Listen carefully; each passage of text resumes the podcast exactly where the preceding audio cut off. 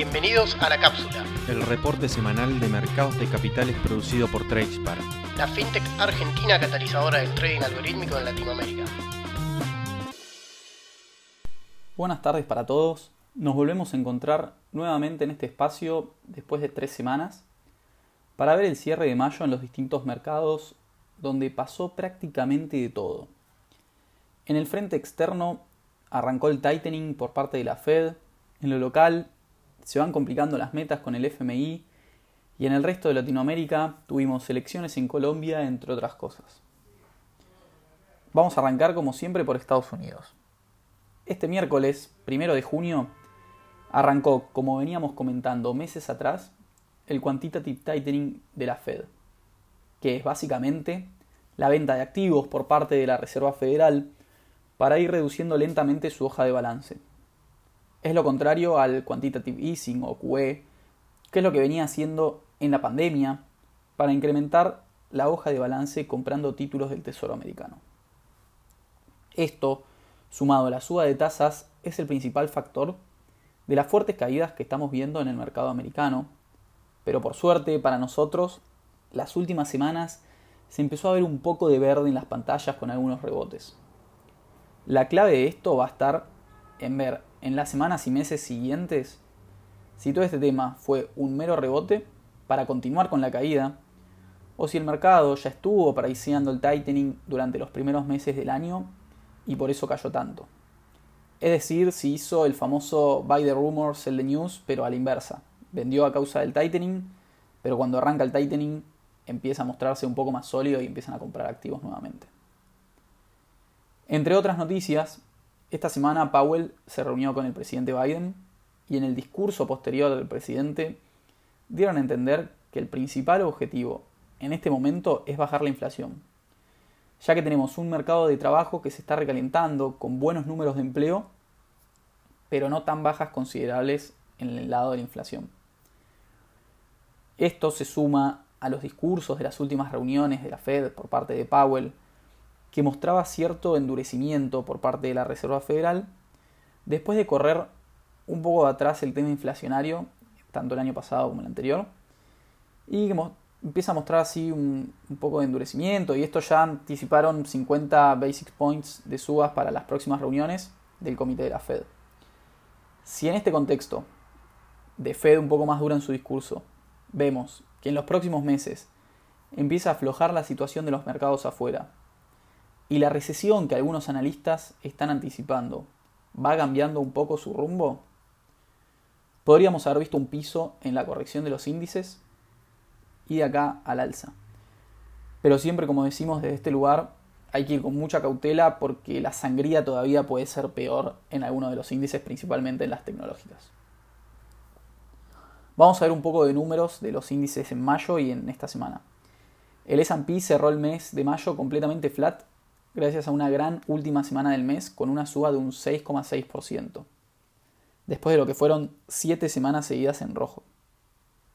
De todas formas, en esta última semana sigue muy volátil, ya que hasta ayer jueves estaba en terreno positivo, pero con este viernes, en la forma en la que viene, va a cerrar la semana de forma negativa alrededor de los 4.150 dólares aproximadamente. El comportamiento del Nasdaq fue bastante similar, con la diferencia de que el mes de mayo volvió a cerrar negativo con caídas del 2%, a pesar de una suba de casi un 7% la semana pasada. En esta semana se encuentra un poco mejor que el S&P, aunque también en terreno un tanto negativo en torno a los 12 mil dólares. El último, el Dow, cerró mayo apenas positivo con una suba del 0,04%, y esta semana la está cerrando flat, casi sin variaciones, por debajo de los 33.000 puntos. Vamos a salir ahora de Estados Unidos para ver a los distintos países de la región, que para bien o para mal, según cada país, se desacoplaron nuevamente de los índices americanos. Empezamos por México, donde lo principal pasa por dos datos que tenemos del Banco Central en las últimas semanas. En primer lugar, lo referido al PBI, en esta última semana el Banco Mexicano recortó las expectativas de crecimiento de la economía, pero sin pensar todavía en una recesión. sino que ajustó los niveles de crecimiento a un 2,2% para todo este 2022. Por otro lado, la semana pasada autoridades del banco dieron a entender que para contener la inflación van a decidir subir 75 basics en la próxima decisión de política monetaria que se va a estar dando el día 23 de junio. Por lo que vamos a estar atentos a esta situación y a ver cómo se desempeña el mercado en este contexto. En cuanto al IPC mexicano, el principal índice de la bolsa de este país, cierra un poco positivo el mes de mayo con alzas del 0,65%, pero esta semana está bajando casi un 2,5% y se encuentra en 50.500 puntos. En cambio, el EWW, ETF de renta variable mexicana, subió el mes pasado un 5,4% y en lo que va del año lleva un alza de un 18%. Esto muestra principalmente la fortaleza que está teniendo el peso y que tuvo en mayo, que cayó casi un 4% y ya está en niveles pre-pandemia de 19 pesos con 50 por cada dólar y es junto con el real las dos mejores monedas en lo que va de este 2022 en toda la región. Seguimos con Colombia, donde todos los focos del último tiempo estuvieron en las elecciones del domingo pasado y donde ganó con el 40% de los votos Petro, el representante de la izquierda. La sorpresa vino por el que salió segundo, que fue Rodolfo Hernández, un empresario que es candidato básicamente del anti-establishment y anti-política de Colombia, y sacó el 28% de los votos, llegando así a un balotaje que se va a dar en las próximas semanas. El mercado esto lo vio como un visto bueno y al día siguiente subió casi un 5% el ICAP, que es el principal índice de la bolsa colombiana. En lo que refiere a rendimientos mensuales, cierra mayo con una suba del 2,6%, después de estar casi un 10% en terreno negativo. Por lo que se viene mostrando muy muy fuerte las últimas semanas y cierra esta semana por encima del 5% de rendimiento.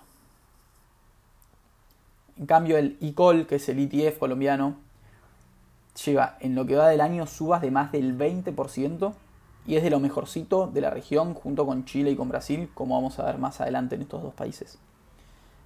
El peso colombiano se mostró fuerte las últimas semanas, aunque todavía un poco lejos de los niveles prepandemia, y cierra cayendo más de un 4% en la cotización frente al dólar y se ubica en 3.765 pesos. Continuamos ahora el recorrido de los países con Perú, donde lo más destacable a nivel económico las últimas semanas fue que se aprobó un acuerdo con el FMI con una línea de crédito de 5.400 millones de dólares para fortalecer así las reservas internacionales ante esta incertidumbre que estamos viendo a nivel mundial, según lo que informó el Banco de la Reserva de Perú. En cuanto a la bolsa, el índice general de la Bolsa de Valores de Lima se mostró en mayo como el peor índice de todos y de todos los que vamos a estar viendo en este capítulo con caídas en el mes de un 9%, si bien las últimas semanas vino recuperando entre un 4 y 5% aproximadamente. La caída en el EPU, que es el ETF peruano, se salvó un poco, principalmente por el buen rendimiento del sol, y en mayo cayó un 3%. Este ETF en lo que va del año lleva un 5% de subas, cuando en el mes de marzo llegó a estar un 26% arriba, mostrando la catástrofe de los últimos meses que estamos viendo en Perú. El sol tuvo un buen mes y cayó más de un 3% y cierra este viernes por debajo de 3 soles con 70 por cada dólar. El último país del Mila que vamos a estar analizando es Chile, donde se espera que en las próximas semanas, tal como vimos con México, suban la tasa de interés de referencia al 9% para contener la inflación. También la economía chilena viene mostrando un buen desempeño en el mercado laboral con caída del desempleo al 7,7%. En total contraste con lo que vimos en Perú, en el mes de mayo el IPSA, que es el principal índice de la Bolsa de Santiago, subió más de un 11%, dando rendimientos fantásticos en lo que va del 2022 y liderando la región. El SH, que es el ETF de renta variable chileno, tuvo una suba en mayo de casi un 20%. Una bestialidad para Chile, que si bien todavía le falta para subir a los niveles prepandemia, en lo que va del año viene mostrando una suba del 33% desde enero y es la bolsa con mejor desempeño de toda la región. El peso también se mostró fuerte en mayo, bajando más de un 3% y posicionándose en 813 pesos por cada dólar, aunque todavía está bastante alto. Recordemos que en junio del año pasado bajó hasta los 688 pesos. Salimos ahora de los países del Mila para pasar a analizar a otros dos grandes países de la región, comenzando por Argentina, donde las cosas son un poco distintas a lo que vemos en algunos países, principalmente por la distinta expectativa que conlleva el cumplimiento de las metas trimestrales con el FMI. El primer factor a ver para el tema de las metas es lo que viene pasando en el mercado de deuda en pesos. Las licitaciones de los últimos meses no salieron tan bien como venía ocurriendo hasta marzo y se está complicando alargar los plazos de la renovación de deuda en pesos para el Tesoro. Esto complica el cumplimiento de las metas principalmente porque el déficit, al no financiarse con el porcentaje de deuda local requerido, se empezó a financiar últimamente con mayor emisión monetaria en los últimos meses, semanas. Por otro lado, Estamos viendo los últimos días caídas importantes en los bonos SER atados a la inflación que pasaron en las últimas semanas de rendir muy negativo a rendir ahora positivo.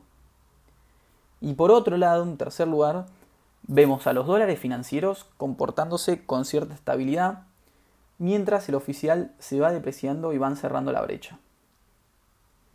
Va a haber que monitorear con muchos ojos esto en los próximos meses no solamente por los datos de inflación que vayamos a tener, sino más que nada en ver qué tanto tiempo más estos dólares financieros, principalmente encotado con liqui, se van a poder mantener en estos valores alrededor de los 210 pesos, teniendo en cuenta la dinámica que estamos mencionando.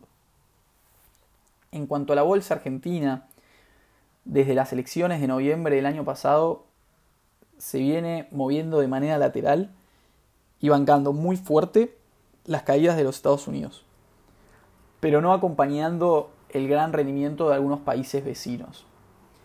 En este caso, el Merval en pesos cerró mayo con una suba del 4%, alrededor de los 92.000 puntos.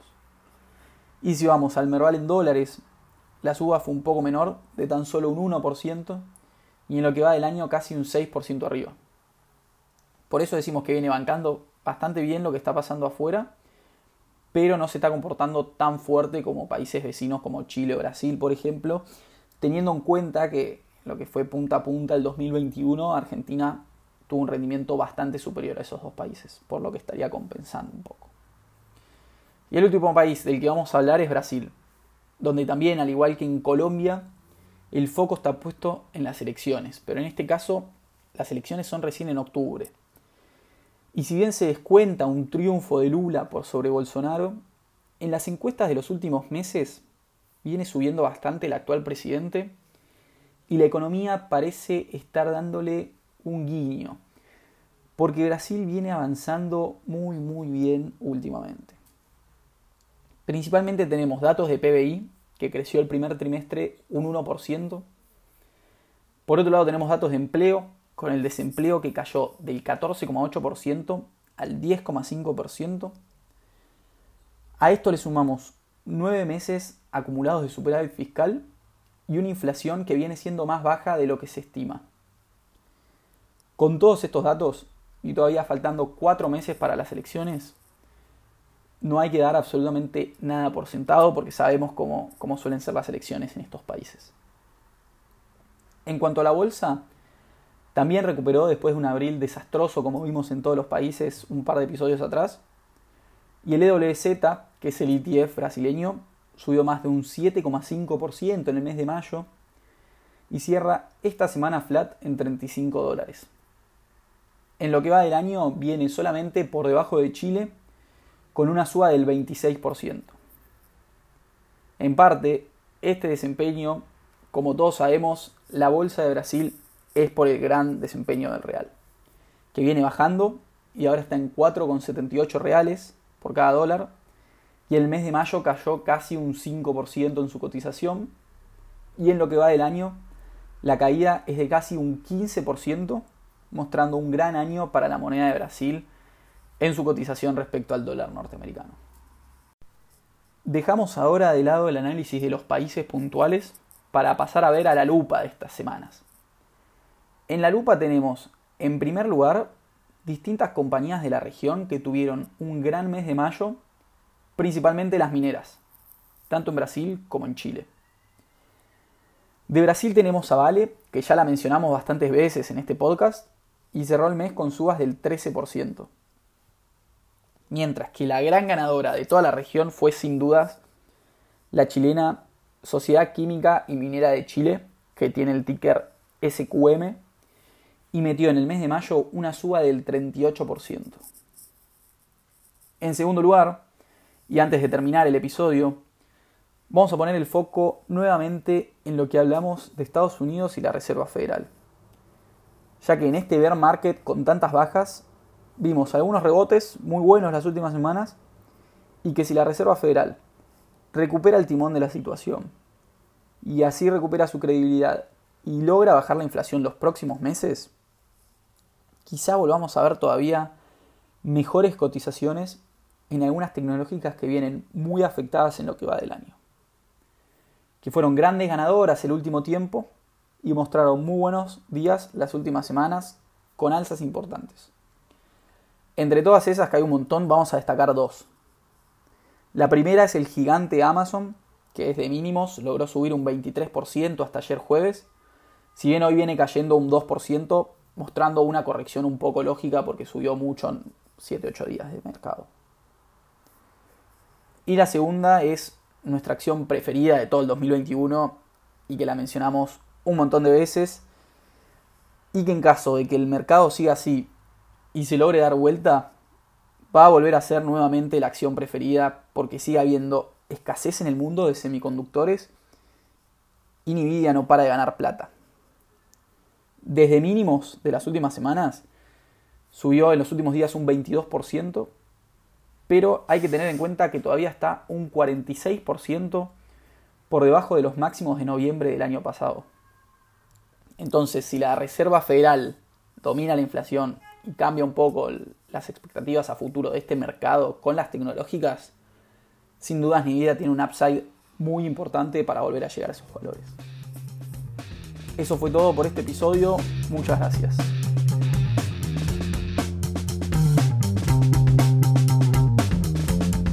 Para más información pueden encontrarnos en nuestra página web www.tracepark.la o en Spotify, Apple Podcasts, Google Podcasts y demás plataformas de contenido en audio a las que podrán acceder desde cualquier dispositivo.